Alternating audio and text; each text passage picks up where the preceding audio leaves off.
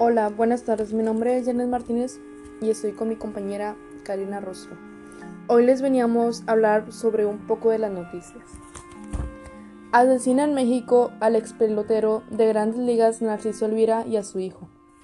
Elvira de 53 años y pelotero de grandes ligas y su hijo de 20 años de edad fueron asesinados a balazos en el Paso del Toro, municipio de Medellín de Bravo. Narciso Elvira quien jugó en grandes ligas con Dodgers eh, de Los Ángeles. Fue asesinado este martes a balazos con su hijo en el, en el estado mexicano. Fue asesinado por sicarios desde dos camionetas dispararon contra Narciso Elvira.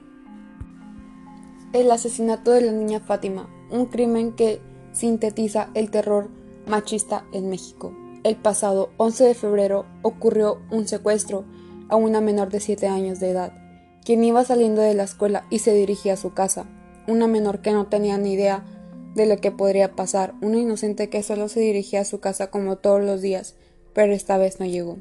Su madre se lamenta por haber llegado tarde, jamás imaginó que ese día le fuera a pasar a su hija.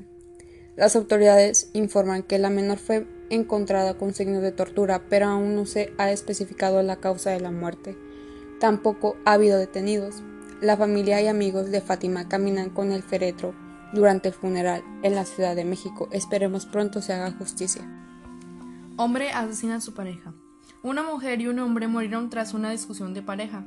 Vecinos indicaron que aparentaban ser una discusión normal entre la pareja sentimental que vivía en el mismo domicilio. Todos los días se le escuchaban agresiones verbales. El hombre la golpeó en repetidas ocasiones, por lo que la joven salió al balcón a pedir ayuda, pero nadie la ayudó.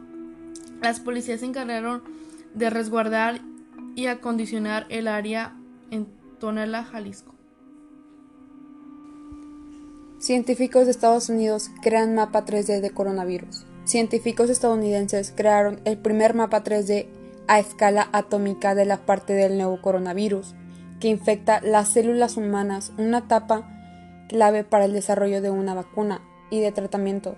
Según un estudio publicado hoy, un equipo de investigadores de la Universidad de Texas y de los Institutos Nacionales de Salud recurrieron a una tecnología llamada criomicroscopia eléctrica, premiada en el Nobel de Química en el 2017, para mapear la parte del coronavirus que se adhiere a las células, unas puntas llamadas proteínas de espícula.